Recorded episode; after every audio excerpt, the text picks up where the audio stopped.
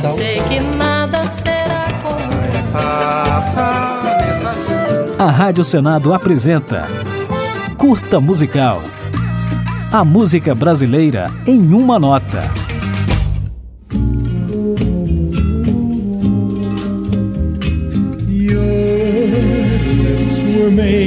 Luiz Bonfá é o único brasileiro que teve uma música gravada por Elvis Presley.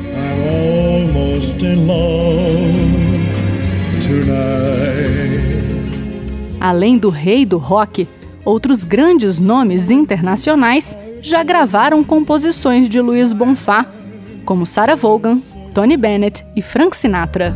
A day in the life of a fool. Compositor e violonista pouco conhecido no Brasil, Luiz Bonfá fez parte do primeiro grupo de músicos da bossa nova e contribuiu para a divulgação da música brasileira no exterior. Manhã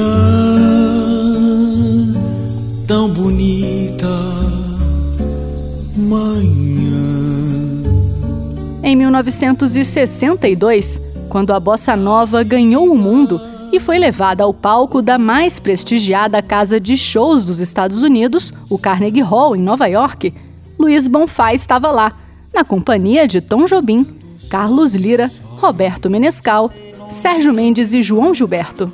Vejo o sol quando ele sai, vejo a chuva quando cai.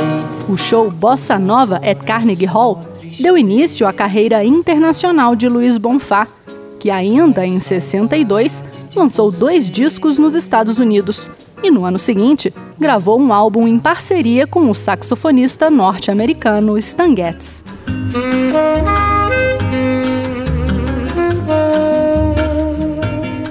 Respeitado como compositor refinado e violonista exímio, Luiz Bonfá gravou em 1972 o disco Introspection, que apesar de nunca ter sido lançado no Brasil, acabou sendo cultuado mundialmente como um dos melhores álbuns de violão solo da história.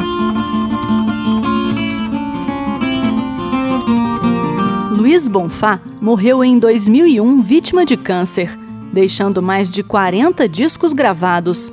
Mas quando ainda era vivo, recebeu homenagem da cantora Itamara Corax, que lançou em 1996 um disco só com músicas dele e ainda contou com a participação do próprio Luiz Bonfá no violão. A correnteza do rio vai levando aquela flor. E dez anos após sua morte, o trabalho do violonista voltou aos holofotes por meio do cantor australiano Gautier, que utilizou uma gravação de Bonfá como base da música Somebody That I Used to Know, sucesso mundial entre os anos de 2011 e 2012. Vamos ouvir então um pouco da música Seville, gravação de Luiz Bonfá que foi usada como base para o sucesso do australiano Gautier.